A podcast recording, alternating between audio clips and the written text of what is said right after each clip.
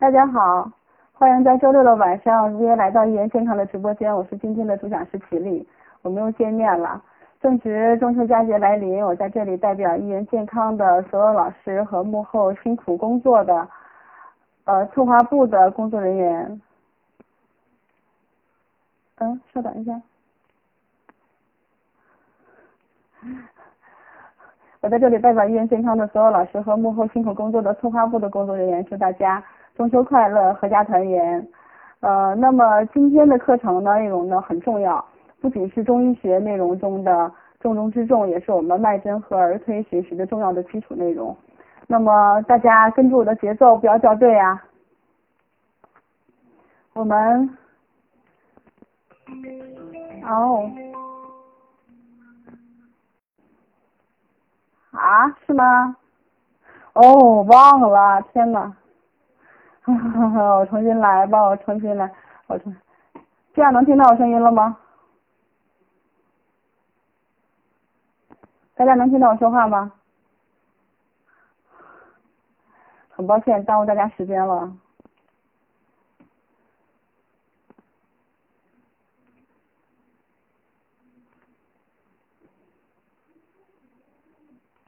好的，大家好，欢迎在周六的晚上如约来到一言健康的直播间，我是今天的主讲师齐丽，我们又见面了。呃，正值中秋佳节来临，我们在这里代表一言健康的所有老师和幕后辛苦工作的策划部的工作人员们，祝大家中秋快乐，阖家团圆。今天的课程呢很重要，不仅是中医学内容中的重中之重，也是呃大家要跟住我的节奏啊，不要掉队。呃，我们的，我们先来回顾一下上一期我们讲的课程。呃，上一期内容很多，我们呢挑重点的来说。阴阳学说呢，我们就先略过去。呃，我们上一期后来讲到了五行学说的概念。五行学说的概念里面最重要的呢，就是我们需要记住的五句话，也就是五行的特性。木曰曲直，火曰炎上，呃。土元下色，金曰从葛，水曰润下。是的，就是这五句话。虽然说只有短短的几个字，但是非常非常的重要。呃，那么呢，我们现在就直接进入到五行学说的基本内容。因为我们今天的课程量啊，会有会有一些大，但呃，涉及到重点的内容的时候，我会把语速放慢，让大家尽可能的跟上我。然后我们现在开始哈，五行学说的基本内容：相生与相克，五行的之化。五行的相乘与相侮，还有五行的母子相及。那么这么多内容，我们来一个一个的把它拆开解剖来看。我们先说这个五行的相生与相克哈。其实，在正常情况下呀，存在着五行的相生相克和五行的之化。在病理情况下，存在着五行的相乘相侮和母子相及。那么大家就这样。这样分开来看就很简单了，对吧？五行的相乘相侮是五行相克关系的异常表现出来的两种形式。那母子相及呢，是五行相生关系的异常表现出来的两种形式。那么这样给大家划分开，我们再一步一步的来。我首先呢，我们来说一下这个五行的相生与相克。我们先说相生，相生某一行。对另外一行具有促进、助长和滋生的作用。那么相生的这个生字呢，就是指的就是促进、助长和滋生。这个相生的这个关系呢，是这样的，是木、火、土、金、水。我给大家发图片啊，还是给大家用图片的形式来解释比较直观。大家可以看到了，对吧？我是用这种文字的形式，没有用图，为什么呢？这样的话，这个木火土金水的这个相生的关系是成一条直线的，是单向的，大家呢看起来会比较好理解。然后呢，我们来看一下这种相生的关系啊，是单向的，就是说整体看五行是相生的，但是单看每两行是相生，所以呢，这个相有互相，也有大家一定要记住。这个顺序是不可调换的，也是不可逆的，所以这个顺序大家一定要记住。五行相生的顺序就是木火土金水。那么平时我们在说五行啊，就是就是木火土金水的顺序。那你要非得说成金水木火土，也未尝不可。但是呢，木火土金水这个顺序说出来，正好是相生的这个顺序。那么我们在平时呢，养成这个习惯也是很必要的。一个习惯的养成，对于学习，我觉得是很有好处的。所以我建议大家哈，不管之前是什么习惯，那我们从现在开始呢，我们可以慢慢的把这个习惯改过来。我们以后说五行就是木火土金水，这样我们在说出来的时候，直接就是一个相生的关系。那么对我们以后的这个学习还有理解来说，也是嗯会更快。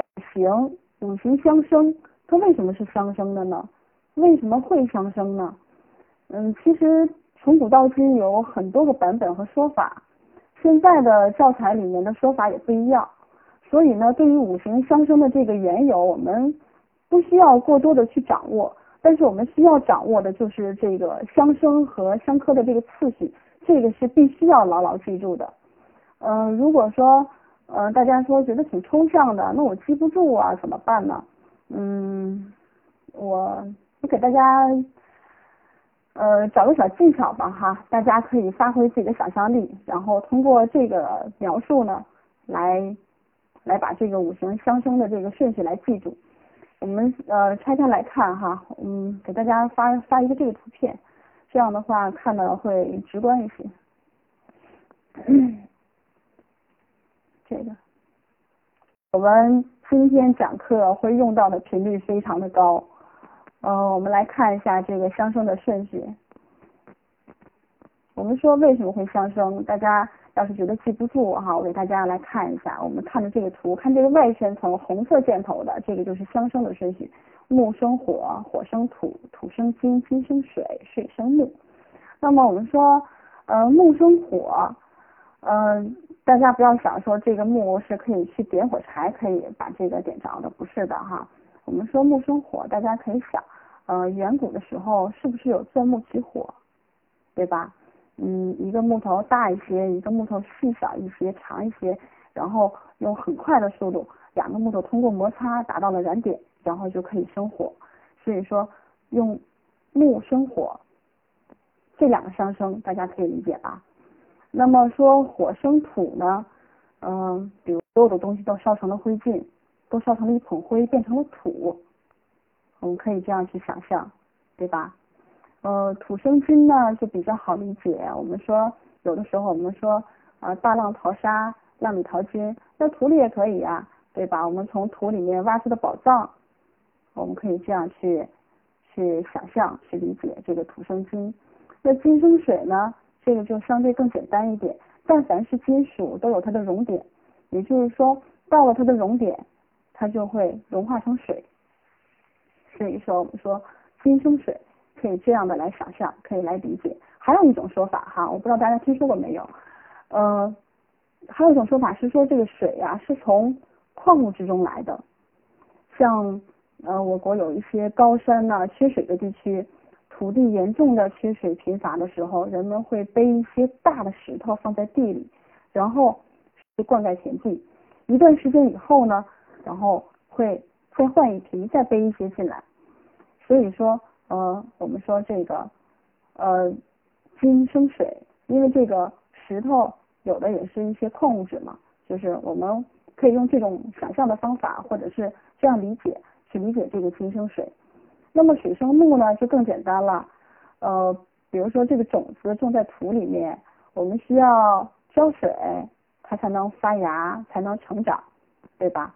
其实这种解释啊不一定是正确的，但是呢，不管怎么样，呃，五行相生的顺序不会改变，大家只要发挥自己的想象，把它记住就好。我不管用什么方式哈，不管你怎么理解，但是你把它记住，这个木火土金水就是相生的关系，木生火，火生土，土生金，金生水，水生木。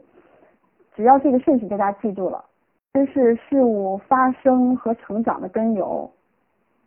在《难经》里面啊，把这个相生关系比喻成了母子关系，叫生我者为母，我生者为子。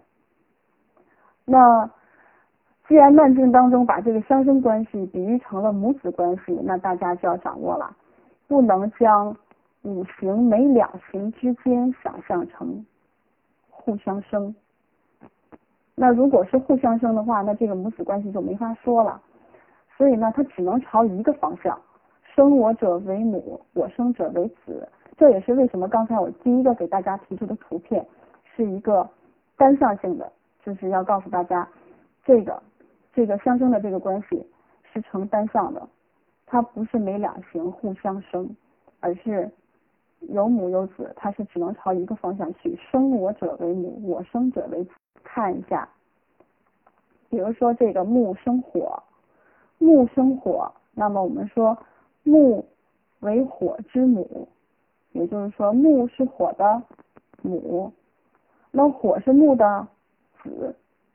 那同样下一个，看火生土，那么火是土的母，土是火的子。所以说刚才我们说为什么说这每两行之间不能想象成互相生，就是在这儿。木生火的时候，火是木的子；那火生土的时候呢，火是土的母。所以说，朝一个方向，大家就可以分析出来了：生我者为母，我生者为子。那么五脏配五行，这个我们在上一节课说过哈，五脏配五行，木火土金水，相应的五脏是肝心脾肺肾。那么肝属。那也就是说，我们说肾对肝的功能有促进滋生和助长的作用，因为它们两个是相生的呀，水生木，对吧？所以说，同样的道理，我们可以再继续往下推，木生火，我们说肝对心也有促进滋生和助长的作用。那么这五行，我们走这外圈红红色箭头的这一圈，那么。也就是说，五行相生，它们每两行之间都会有这个促进滋生和助长的作用。这个我们就不一个一个的去说了，这个大家就可以呃举一反三，可以自己去理解了。这个是五行的相生，这个就很好理解了，对吧？呃，接下来呢，我们看一看这个五行相克。其实，在医学之外呀，也有这个五行学说的存在，比如说。我们大家都知道哈，比如说用得到，但是呢，可能在大家的这个记忆当中，相克是一种不好的现象。嗯，比如说这个人什么命，那个人什么命，可能算完以后说相克，说那不行。其实，在实际中啊，相克是一种正常的生理的现象，而且这是自然界中必须存在的一种关系。就是所以说，这个相克并不并不像人们想象的那么可怕。也可以说是，呃，人们对相克的一种误解。但是什么是相克呢？我来给大家说一下哈。相克在五行当中啊，是某一行对另外一行具有克制和制约的作用。但是此外，大家记住下面这句话哈。虽然说这这呃某一行对另一行有克制和制约的作用。是想让这一行有更好的一个发展，目的并不是将另一行压制掉，不让它发生发展。这句话很重要的啊，大家一定要理解。就是说，这两行虽然是相克，但是它相克的目的是想让这一行有更好的发展，才去制约它和克制它，而不是说因为我相克，我就不让它发展了。不是这样的，所以这个大家一定要理解，可能跟大家之前所理解的这个相科可能会有一些出入，但是呢，这个可能是大家之前没有想过的，对吧？这句话很重要，一定要理解，一定要理解，而且一会儿我们会在后面举出例子来给大家解释的。那么我们来看一下这个相科的次序，火金。我还是给大家做了一个这个单向的这个表格来看一下，木克土，土克水，水克火，火克金，金克木。大家可以看到这个箭头这个循环这个轮转。那么跟刚才一样，我们来解释一下这个相克。刚才相生很好理解哈，生我者为母，我生者为子。那么我们怎么去理解这个相克呢？有的学员肯定会问老师，你刚才说这个相克，它那个克制和制约是为了让它有一个更好的发展，这个怎么来理解呢？哦，我们来举个例子哈，呃，大家看到刚才的那个图片，就是我说今天会使用率很高的那个图片，我就不在往上发了，大家来看一下这个土克水，呃，我们大家来想一下哈，自然界中有湖泊和河流。哎，是不是有土壤来约束？也就是呃我们所谓的这个呃堤岸，而堤岸约束着这个水，才能让这个水沿着堤岸的走行往前流，这样河流才能形成，是不是这个道理？那么如果没有土的约束了，这个水会向四面八方流走，它也就不会形成河流了，对吧？湖泊也是一样，湖泊的周围也需要有土的制约，才能形成湖泊。只不过是它的面积大了点而已嘛。但是它的周围肯定是要有土在约束的。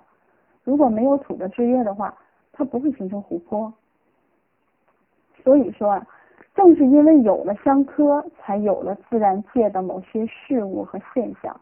这也是刚才我们前面提到的，这个相克是一种正常的生理现象，是自然界。那么我们说，呃，相克才有了自然界的某些的事物和现象。那么我们说，再举个例子，我们说土克水可以理解了。那呃，水克火就更好说了，对吧？我们平时着火的时候可以用水去灭火，这个大家都很好理解。那么我们呃，有的学员可能会问，那老师呢？嗯，金克木是怎么回事儿？嗯。我们可以这样想象哈，我们来说这个金科木，呃，刚才我前面说了，我说这个相克的克制和制约是为了让这一型有更好的发展，其实在这个金科木这个里面就有特别好的这个体现。我们说金科目，呃，斧头属金，对吧？我们来举个例子，呃，斧头属于金属，那么可以用斧头去砍木头，对吧？但是呢？用斧头去砍不能，我们所说的去砍断木头，这不叫相克。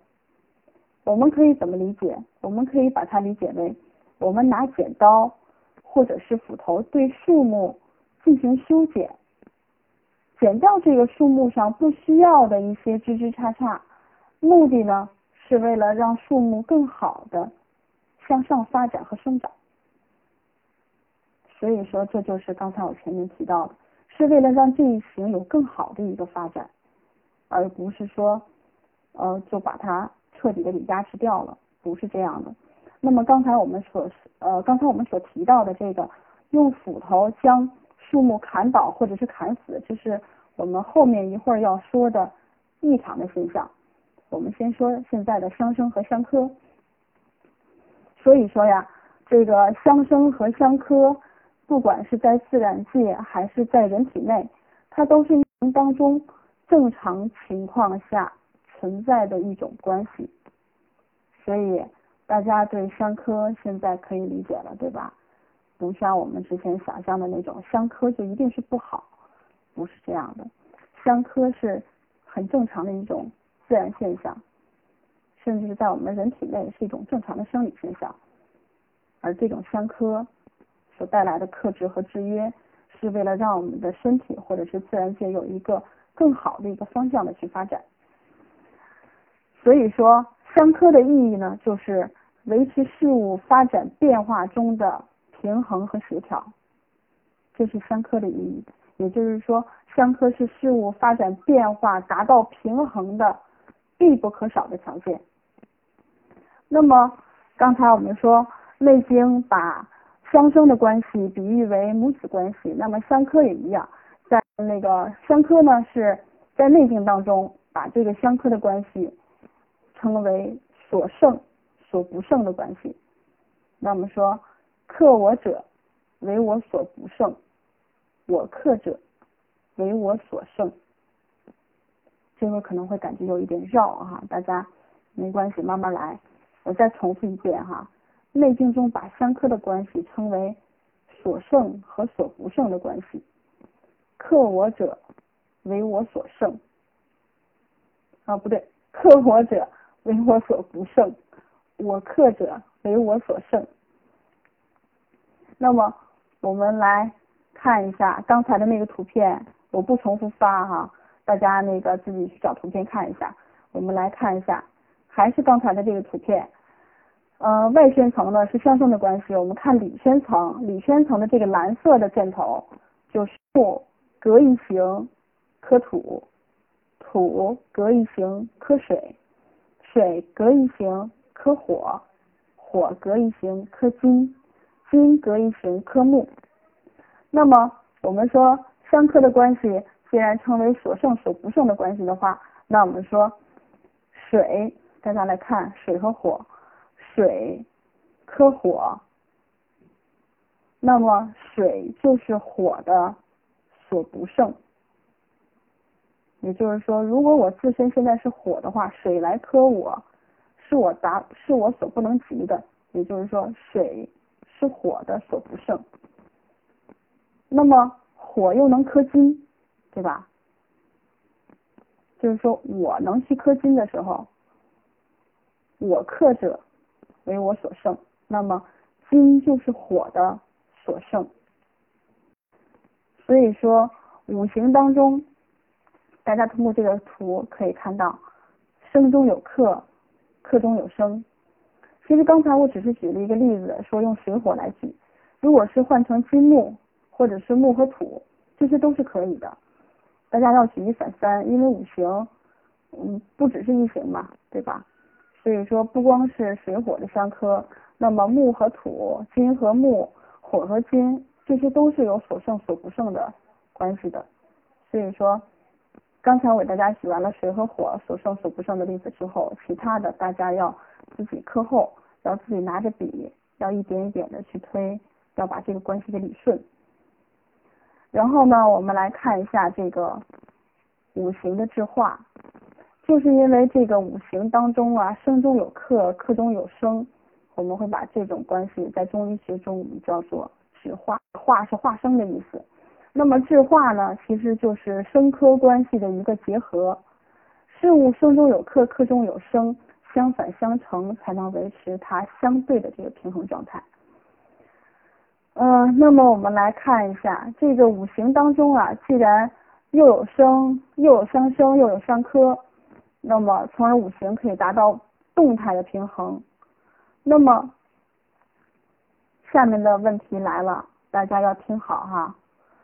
当五行中的一行过度亢盛的时候，会有另外一行对它来制约，从而呢可以让它恢复到正常的水平。这点大家可以理解吧？也就是说，刚才我们所说的相克，对不对？五行中的一行。过度亢盛的时候，会有另外一行对它来进行制约，从而能让它恢复到正。木过剩的时候，看刚才的这个图，木过剩的时候，金克木，金会对木的制约加强，它会将过剩的木气压制下来，对不对？那么水克火也是一样，如果说火过剩的时候，那么水对火的制约也会加强，会将过剩的这个火气压制下来，以此类推，其他的体型也都是这样的。那么我们中医学中啊，还有一种说法叫什么呢？我给大家打出来哈，大家可以看到，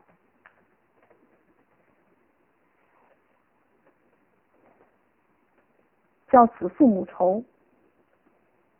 我不知道大家听过没有，我把这个字已经给大家打出来了，大家可以看得到。愁，那我们应该怎么来理解呢？我们还是在上面的这张图片上，大家跟着我的思路不要断哈。我们来说，看看这个图片，我们来说哈，当木气过盛的时候，木克土。对土会有这个制约作用，但是土没有反向对木的制约作用，对吧？但是呢，看外宣层，土的子是金，土生金啊，土的子是金，金可以克木，对不对？金对木的制约是可以加强的，可以将这个过剩的木气压制下来。那我们可以看一下这个木过剩去克土，反向不能制约。怎么办呢？它的子金去克木，我们可以看到这是一个三角形，对不对？木土金这是一个三角形，所以说我们可以理解为，呃，如果我们把自己假设成是木的话，那木来克土，也就是说别人来打我，但是我又无力还击的时候怎么办？我可以让我的孩子。比如说这个金，我可以让我的孩子去还击，这样一个三角形的关系，这样说大家就可以理解了，对吧？也就是说，这就是我们所说的这个子父母仇。那么，同样，我们刚才只是在用这个木土金这三行做的例子，那么同样我们其他的一样也是可以的，一样也是可以，呃，这个给大家留作一个。课后题，大家自己回去去慢慢的去推演，好吧？所以说这也是刚才我把这个子父母仇的这个四个字打出来，大家把这个图片还有这个词记下来，然后回去的时候自己慢慢慢慢的推演。我们再接下来往下进行。那么五行的制化呀，生中有克，克中有生，它是自我调节的一个系统。这个某一行的过亢呢？也可以通过五行的自我调节来恢复这个动态的平衡，但是这种自我调节并不是万能的，有的时候呢，通过自我调节可以恢复动态平衡，但是有的时候通过这个调节没有恢复动态平衡的时候，那么对于人体来说，疾病就发生了。所以说，我们说在正常的情况下，五行有相生相克，那么在异常的情况下呢，五行就会出。五子相吉，那我们接下来看五行的相乘和相侮。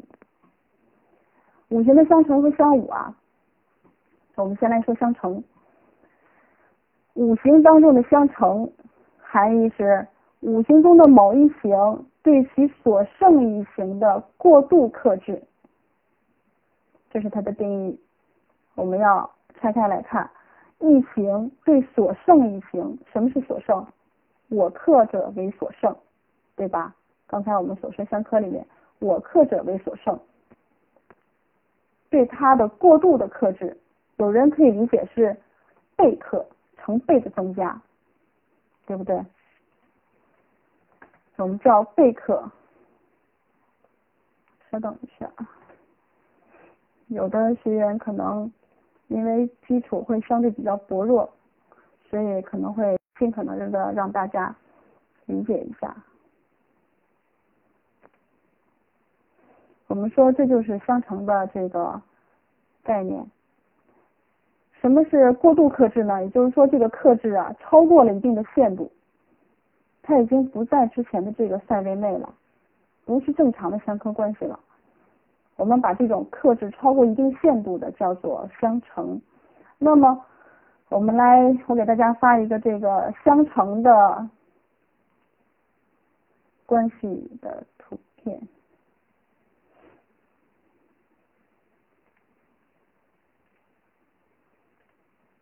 大家可以看到哈，这个相乘的这个顺序也是，大家说，哎，这不是相克的顺序吗？对呀，没错呀，因为相乘的定义就是一行对所剩一行的过度克制啊，那所剩不就是我克者吗？那我克土水火金，那么在病理状况下，也就是说在异常情况下的时候，就会出现木成土，土成水，水成火，火成金，金成木。所以说这个相乘跟相克的这个次序是一样的。那么大家有没有想过，五行之间由相克转变为相乘的原因是什么？为什么？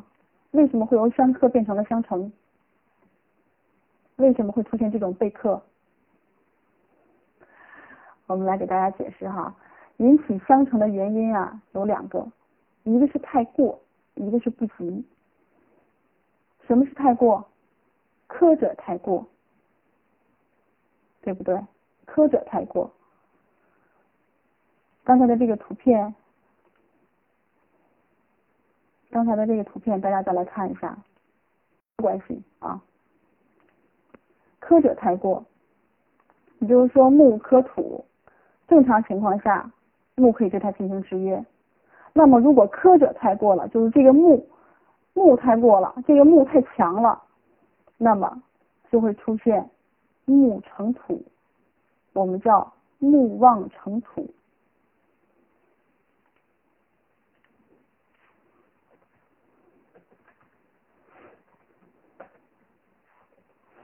我们叫木旺成土，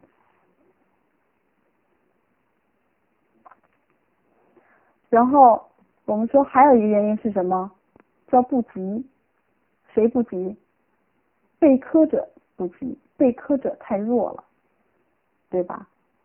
像我们刚才说这个木克土，那如果这个木是正常的，那这个土太弱太虚弱了，相乘是土虚。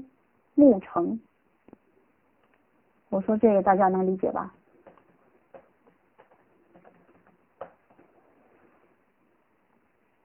我们在这个位置会相对把速度放慢，大家慢一点，跟着我来一起消化，一起理解。这就是引起相乘的原因。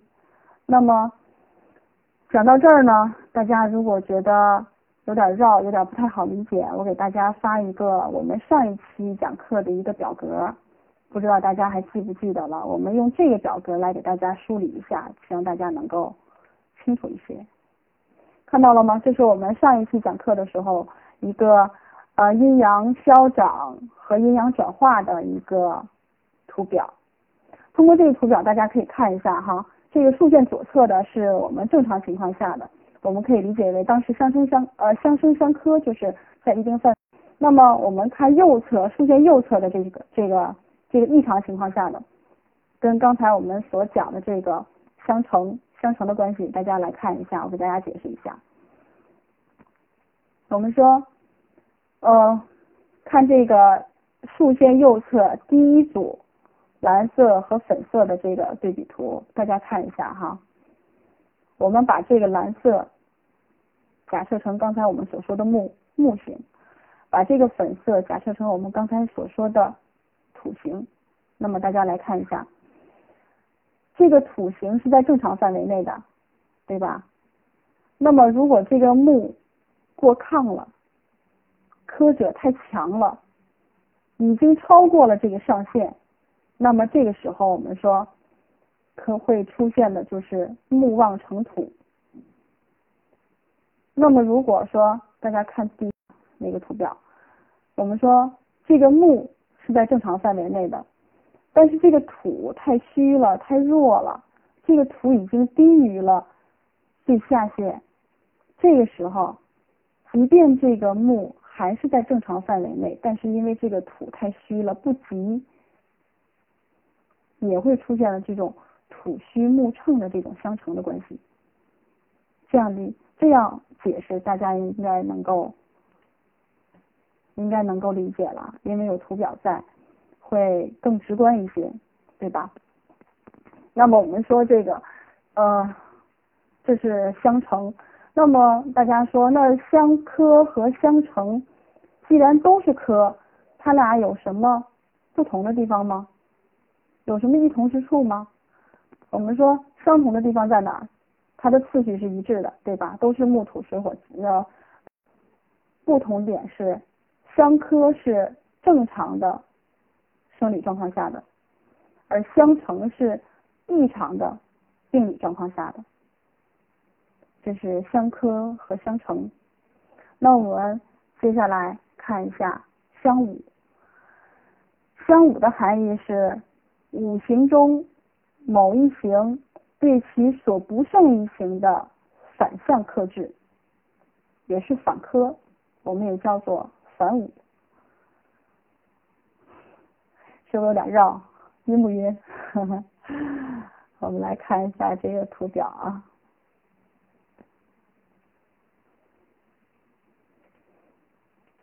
其实大家只要跟着我的思路一点一点来，不会太晕的。看一下这个相五的这个这个次序啊，相五的次序啊是金，嗯，不用死记硬背，为什么？因为你看它的含义啊，相五的是相五的概念是说。一行对其所不胜一行的反向克制，所不胜是谁？克我者，克我者为所不胜，对吧？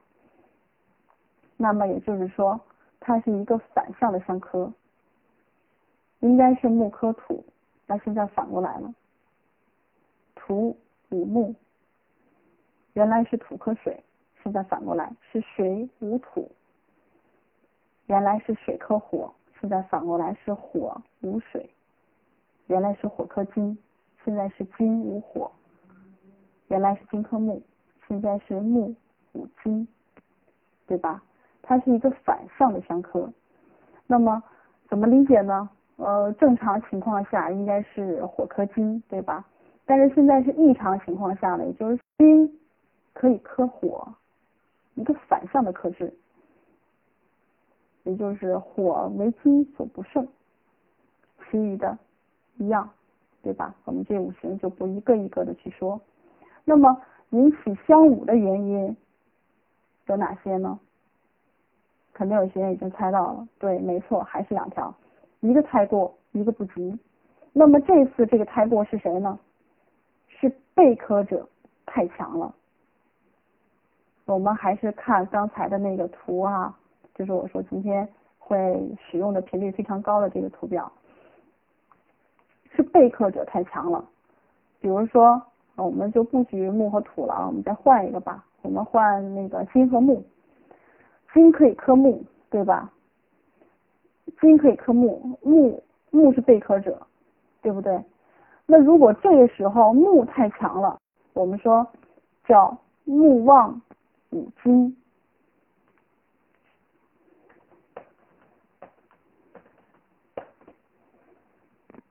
大家可以看到，我已经把这个字已经打出来了。因为有的时候啊，中医的这个字，有的时候一个字可以代表一句话，甚至是一段话，它的字非常非常的精炼，所以我怕我只是在讲，但是大家没有看到字，可能会不太理解。所以说，大家可以看到，当被克者太强的时候，就会出现这种状况，出现了反向的克制。那么。引起三五的原因还有一个是谁？不及，对吧？那这个不及又是谁呢？对，科者太弱了。还是以金克木举例子，我们说被科者是木，那么科者呢是金。这个时候如果金太虚弱了，是在正常的状况下，那么它也是会反向的来克金，我们叫金虚木。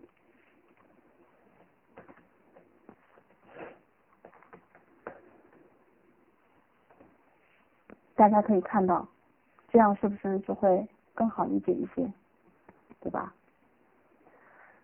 这是相武，那么相武跟相成又有什么不同点呢？还有相同点呢？他们的相同啊，就是说他们两个都是五行生克制化关系遭到破坏以后出现的异常的相克现象。两者呢，都是因为太过和不及所引起的。那么不同点呢，就是相五与相克的次序相制。那么相乘和相五啊，密切相关，而且呢，往往是同时发生的。这个大家可能不太理解，是吧？嗯。这样，我们还是用这张图，我看看有没有被冲上去。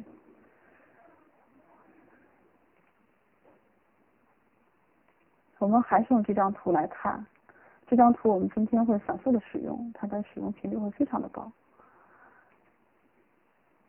我们来看一下哈，同时发生在一张图上，跟着我的思路来啊。如果如果木太过了。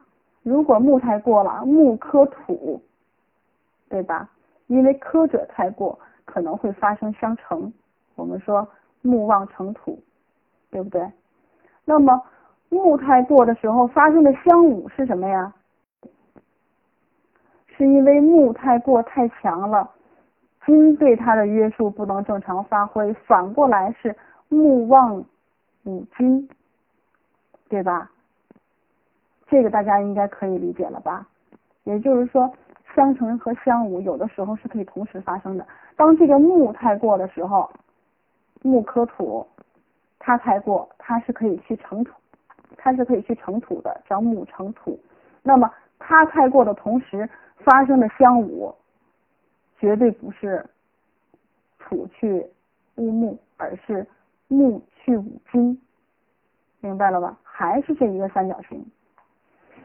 所以说，这个五行当中啊，一行太过，对它所剩的一行相乘，对它所不剩的一行相侮。就像我们刚才所说的这个，就是这么解释的。其实大家通过这个图表来看，来理解就会更简单一些。可以拿着笔，可以跟着我一起来画这个图，这样的话呢，理解起来就会快一些。对吧？嗯，讲了这么多，大家是不是觉得 有一点晕？我们来举例子吧，好吧？还是用实际的例子，然后来给大家说明一下，这样的话呢，会更容易理解一些。看这个图吧，我们来看一下实际的。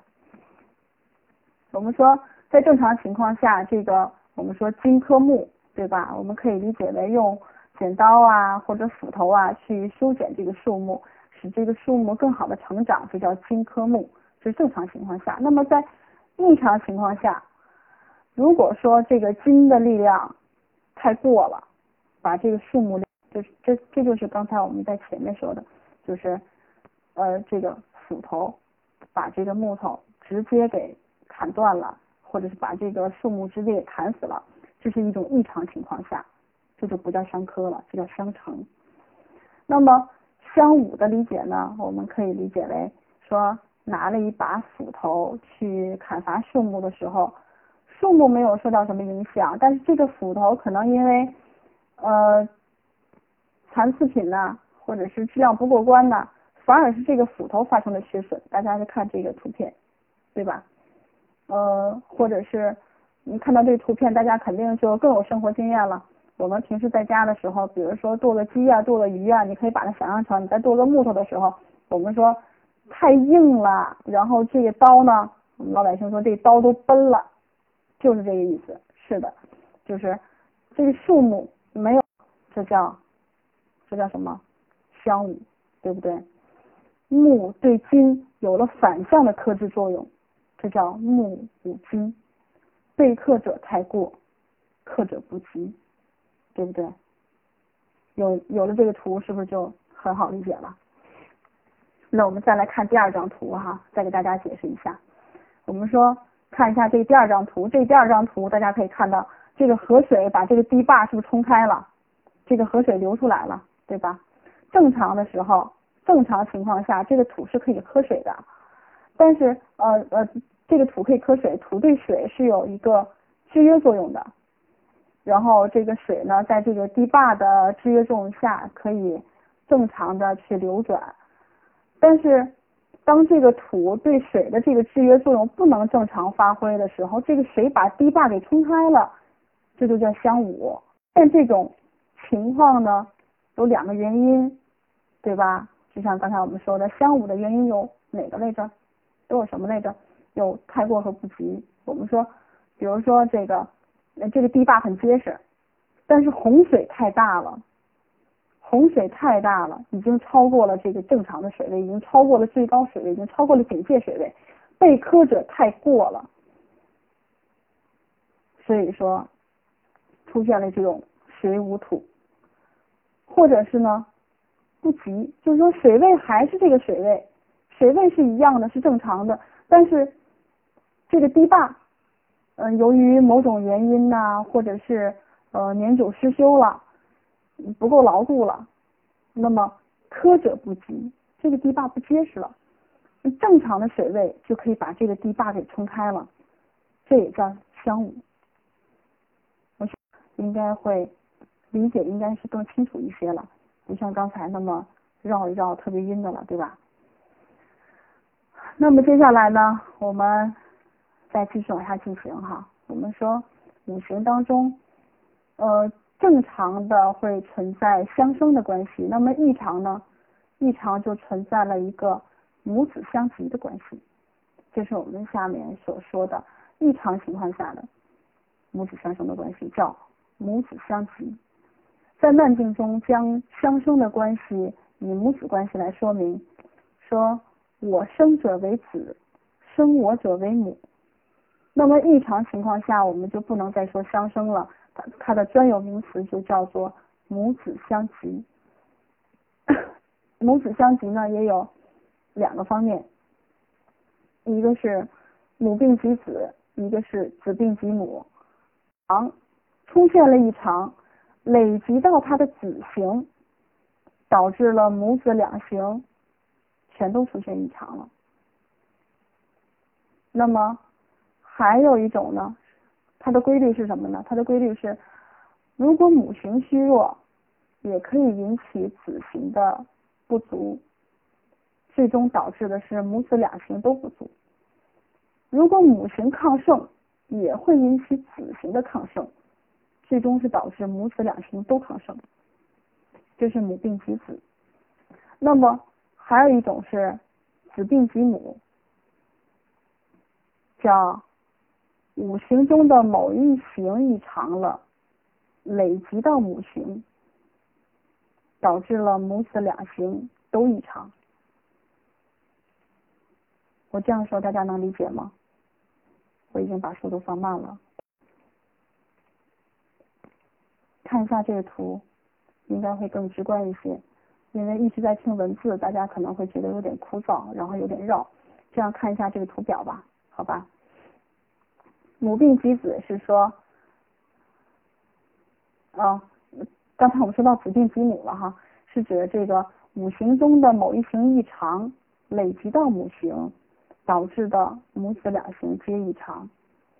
那么我们看一下这个图，我们说子行亢盛的时候，引起母行的亢盛。就是我们所所说这个子病及母，对吧？子型的亢盛引起母型的亢盛，结果是子母两型都亢盛的时候，我们叫它子病犯母。那么如果子型亢盛上累到母型，引起母型不足了，我们叫子盗母气。子型虚弱，子型虚弱，它太虚了，也是连累到了它的母型。上雷母型了，引起母型的不足，最终呢是导致母型也不足了，出现了这三种情况，都叫子病及母，都是因为子型的发生，或者亢盛，或者不足，引起了母型的异常，最后导致的是母子两型都是异常的。那么五行之间呢存在着非常密切的关系。正常情况下，我们再来重新梳理一下。正常情况下表现了相生、相克和制化；异常情况下呢，表现为相乘、相侮和母子相及。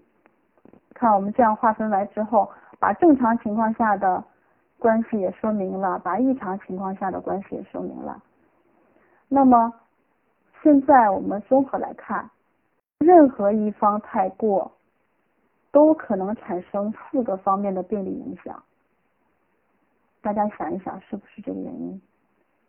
是不是这个道理？五行任何一方太过，都可以产生四个方面的病理影响，为什么？想过吗？我们还是用这张图，大家来跟着我看。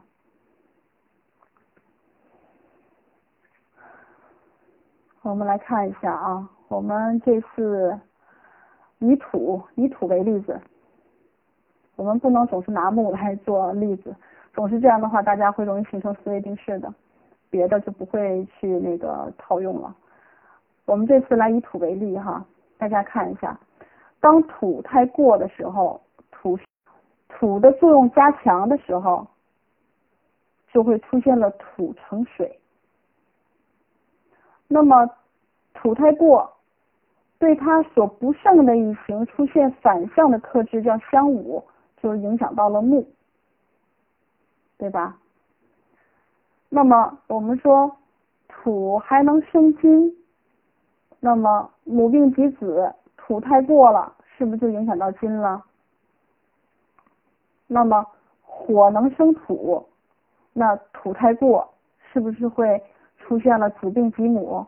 像我们刚才说的，如果它太亢盛了，可能会导致了火也亢盛。它太亢盛了，也有可能会影响到火的不足，这是子盗母气，对吧？所以说大家可以看了。如果这异形太过的时候，可能会出现四种病理的影响：当五、土五木，有母病及子，土会影响到金，还有可能出现子病及母，就是土会影响到火。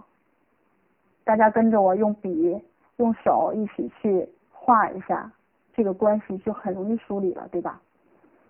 那么。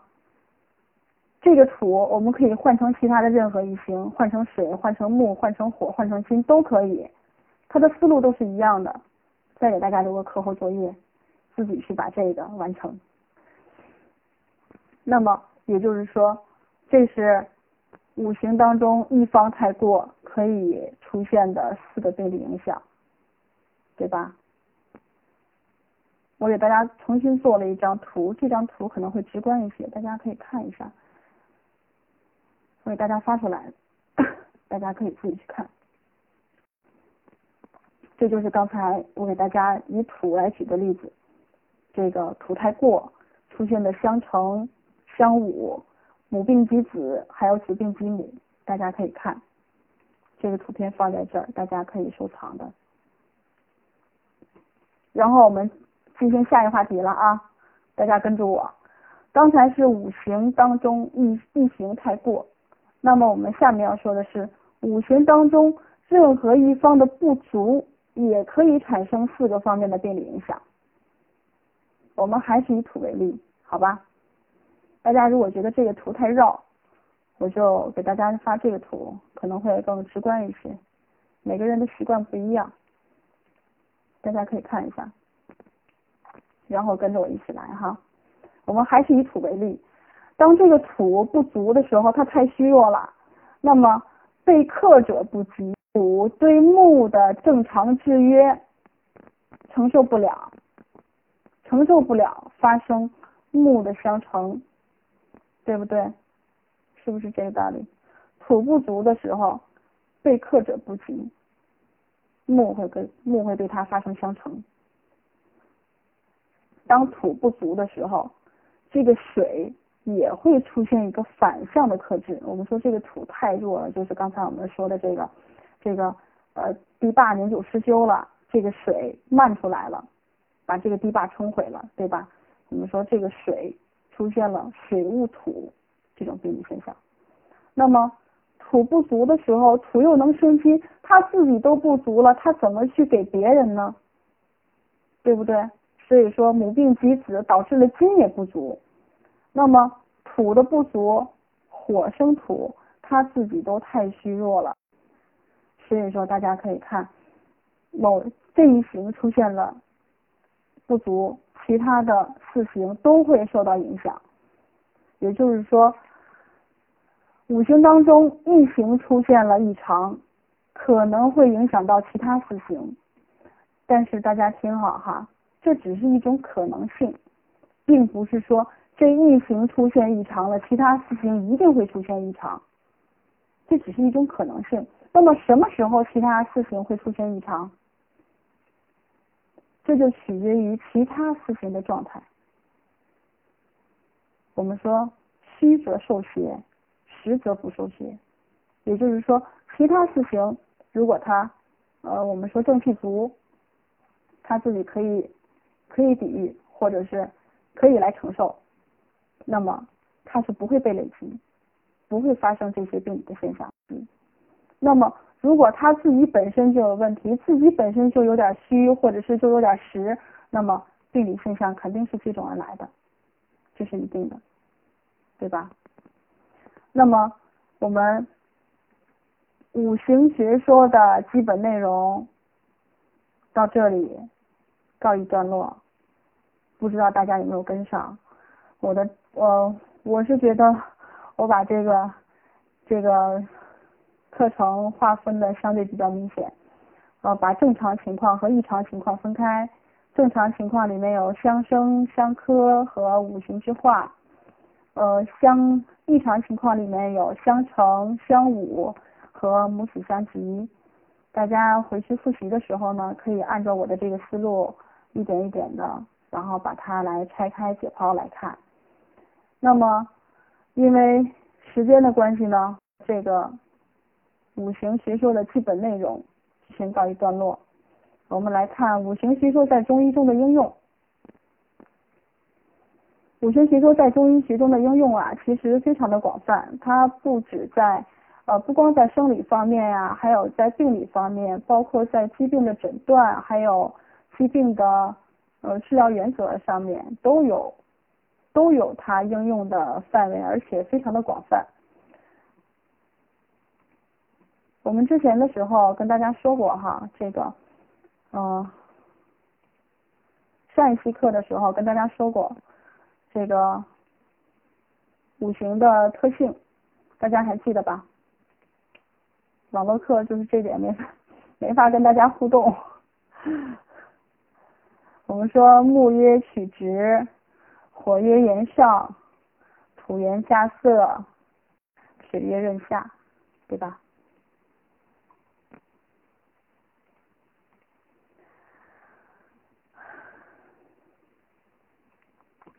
那么我们说，在五行学说在中医学中的生理应用，比如说就是在生理在在生理方面，我们说肝属木，对吧？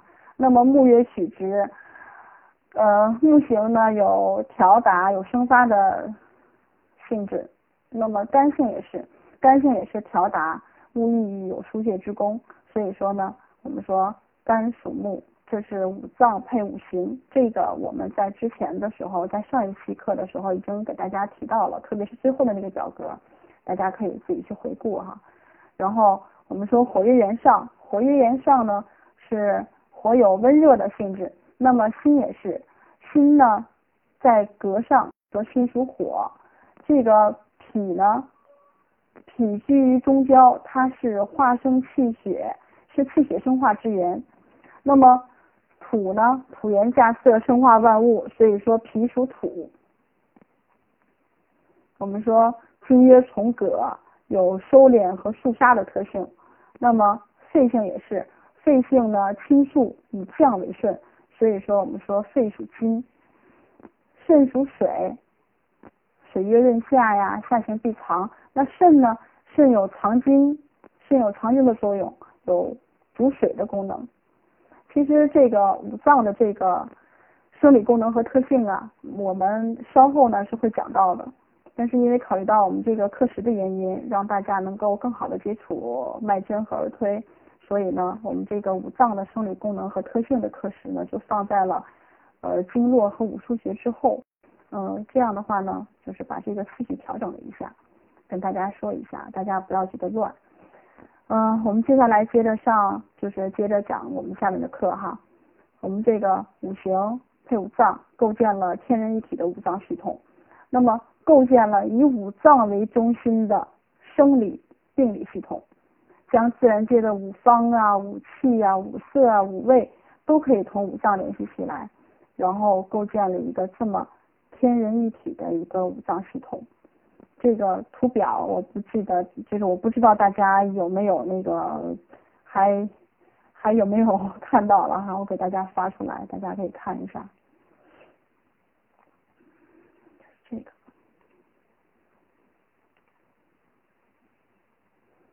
上一节课的视频啊，在我们那个千聊直播里面都有，大家可以去回顾。有的没有听过课的学员补习一下。然后我们来说，呃，五脏之间的生理联系，其实也是五行学说在中医学中的应用。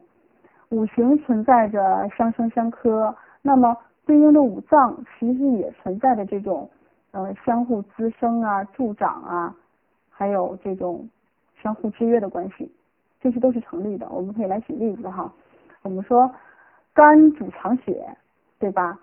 心主血脉。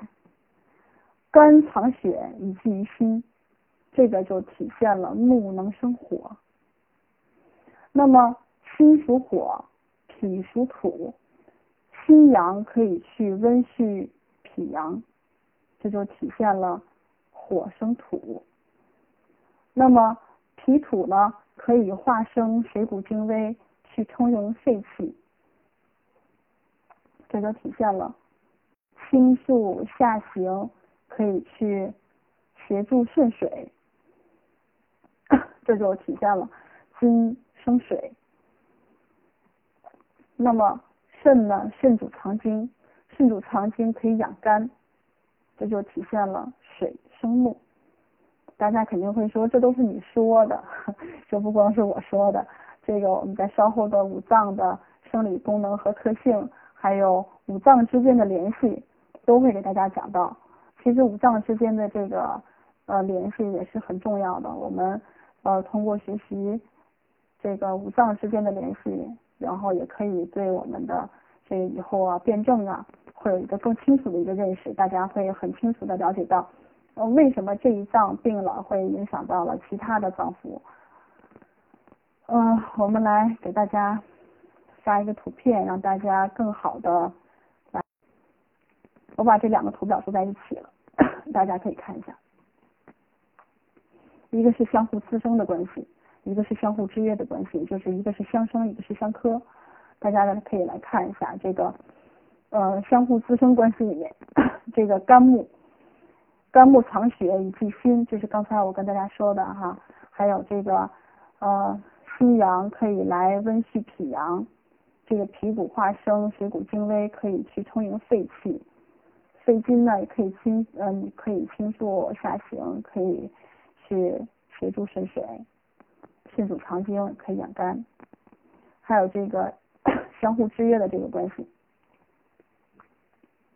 相互制约这个关系大家可以看一下哈，我们说这个肺呢有清肃下降的作用，它可以抑制这个肝阳的上亢，我们说金科木，对吧？可以。肝气的调达可以疏泄脾土的这个壅滞，因为脾主运化嘛，大家都知道这个呃脾主湿，很容易把这个东西堆积在这儿。那么肝气的抒发调达，恰巧可以来疏泄脾土的这个壅滞的特性。那么脾脾气的运化，脾气的运化可以制约肾水的泛滥。那么肾水的滋润上气可以抑制心火的抗逆。我们有一种失眠，就是心肾不能相交引起的，就是肾水不能上进，心火不能心火不能呃下温于肾阳，然后肾肾阴又不能上气于心，所以说出现的这种心肾不交的失眠，就是就是这个关系最好的例子。然后还有这个，呃，心火的这个阳热可以制约肺，可以肺经，可以制约肺经的清肃的太过。大家可以看到，在这个图标里面，我们这个呃五行在中医学中的应用，通过配合五脏，五脏里面也会有跟五行一样的相生相克的关系。那么我们来说，这是在生理方面。那么在病理方面呢？在病理方面，相生关系的传变这一块，大家一定要看，一定要听好。相生关系的传变，我们刚才在前面有讲五行相生关系传变的时候提到了，有母病及子和子病及母，对吧？那么疾病的传变，我们刚才说的是五行来说，疾病的传变是母病及子。病的传变就是从母脏传及子脏，比如说，嗯，母病及子，我们说，呃，肾病及肝，嗯，呃，肾病的时候出现了这个眼目的昏花，是，呃，怎么说呢？这个我们说肝开窍于目，肾呢主藏精，肾精的不足影响到了这个肝血的输泄。不能濡养于眼目，我们所以我们说这个呃肾病及肝，就是肾病呃可以出现这种眼目的昏花，这是我们中医的辩证，这就叫我们中医的辩证。刚才我说的这些肝开窍于目，肾主藏精，这个肾精不足影响肝血的输泄，不能濡养于眼目。还有一种呢，脏传及到母脏，比如说嗯心病及肝。如果是心的问题，呃，会影响到脾，对吧？然后就是刚才是说相生的关系传变，那我们接下来说相克关系的传变。相克关系有什么？相克关系能够传变，说明异常情况了，也就是相乘和相侮。相克太过而为病，就是相乘。刚才我们所说的。木旺成土和木虚土成，啊和和土虚木成，都是这个呃相克关系的传变。那么相侮呢，反向克之为病的，我们说呃木火行金和土虚水侮，这个都是五行学说在呃这个应用。那么在疾病的诊断方面。这个给大家简单提一下就可以了，在这个图表里面都有，我们可以看到，这个给大家做的详细了一些，这个大家就是看过之后了解就可以了。在疾病的诊断方面啊，五行学说在在那个中医学中的应用的表现是可以确定五脏的病变部位。我们说面见青色。我们上一期的课里面提到了，就是刚才给大家发的这个图表，大家看到了哈，这个五色，青色，青色是不是属肝属木，对吧？我们面见青色，然后呢又许是酸味儿，我们可以来确定这个疾病的病变部位是在肝，我们说是为肝病。那么面见赤色呢，口味苦，虚的病人，脾虚的病人面见青色。还是吗？还是脾病吗？我们应该怎么说？是肝病犯脾，为什么？脾虚的病人，他的面色应该是什么的？应该是黄色的。黄色是脾虚病人呃主病的这个主色，但是这个时候是青色，青是不是肝？青色是主是主肝的。那我们说脾虚的病人面见青色，我们说是肝病犯脾。心脏病人面见黑色，是肾水凝心。心脏病人啊，呃，按按他的这个五行的这个这个这个这个配属，应该是说，呃，心脏病人面色应该是红色的。像我们这个二尖瓣面，二尖瓣的面容，呃，应该是颧骨发红的。但是这个时候面见黑色，黑色是肾。然后大家可以往下看。可以推断病情的这个轻重的顺利，可以通过五色或者是色脉合参，可以通过呃主色和客色的变化，或者是呃或者是嗯，或者是说呃这个色和脉是否是一致的。可以来判定这个病情的顺或者逆，是往好了痊愈了，还是又往更深了加深了？这个这个这块地方我们就不做过多的解释。为什么？这个五色呀，还有这个呃面诊色诊呃面诊舌诊这一块，是我们前一段时间李福全李老师在面这个课程里面已经讲到了。大家如果要去回顾的话，可以去我们的千聊直播里面去回顾李老师讲课的这个内容，所以说这一块我们就不做过多解释了。大家只要知道五行在中医学中，在疾病的诊断方面也是可以解释的，也是可以有这种应用的。那么我们说，除了在疾病当中诊断呢，还有生理病理方面呢，那么我们还有什么呢？对。还有很多老师，我们说还有用药，是的。我发了几个图片，大家看一下。其实有很多的那个，在我们群里有很多的这个中医爱好者，也有很多初学的人，大家不认识不要。我刚才发上来的这个，这个是第一个是白芍，第二个是山茱萸。这白芍和山茱萸呀，是入肝经的。这个下面这红色的大家应该是认识吧？朱砂，朱砂是红色的，红色在五脏配五行里面，红色是什么？红色属心，对吧？朱砂是入心经的。然后下面这个黄芪，黄芪和茯苓，黄芪和茯苓是什么颜色？黄色，对，是入脾经的。然后下面这个白色的是什么？石膏，石膏白色是入哪的？白色是什么？白色属金，属肺，对吧？是入肺经的。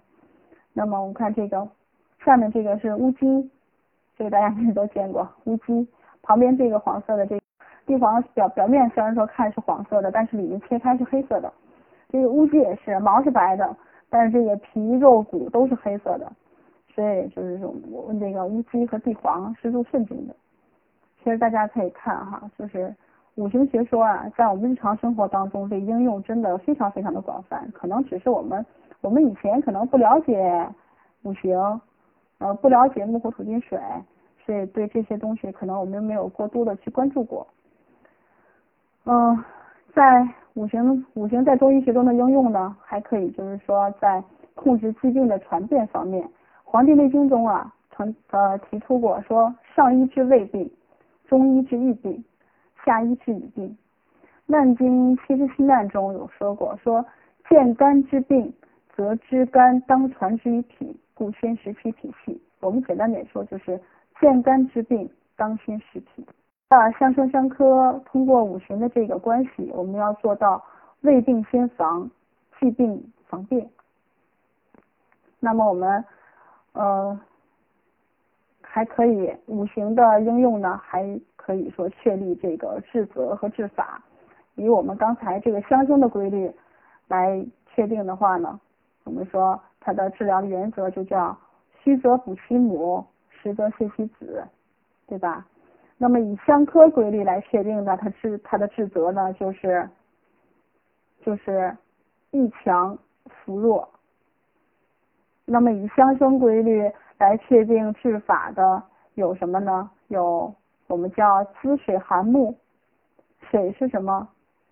肾，木呢是肝，所以说滋水寒木这个这个治疗 这个治疗方法，我们一般是应用于肝肾阴。按这个这个需要跟大家提一下哈，这个一火补土，按按五行来说呀，这个火是心，土是脾。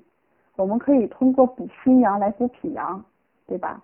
但事实上呢，临床上更多的呀是用补肾阳来补脾阳，特别是命门学说出现了以后，这个火一火补土，这个火我们通常指的是肾，这个跟大家说明一下。然后还有呃相生的治疗规律，我们还有这个培土培土生金，是用来治疗肺脾气虚的。呃，金水相生是用来治疗肺肾阴虚的。嗯，上面说的是以相生规律，下面是以相克规律确定的治法。我们说有益木扶土，益肝木扶脾土，还有培土治水。我们说可以培脾土治肾水，还有足治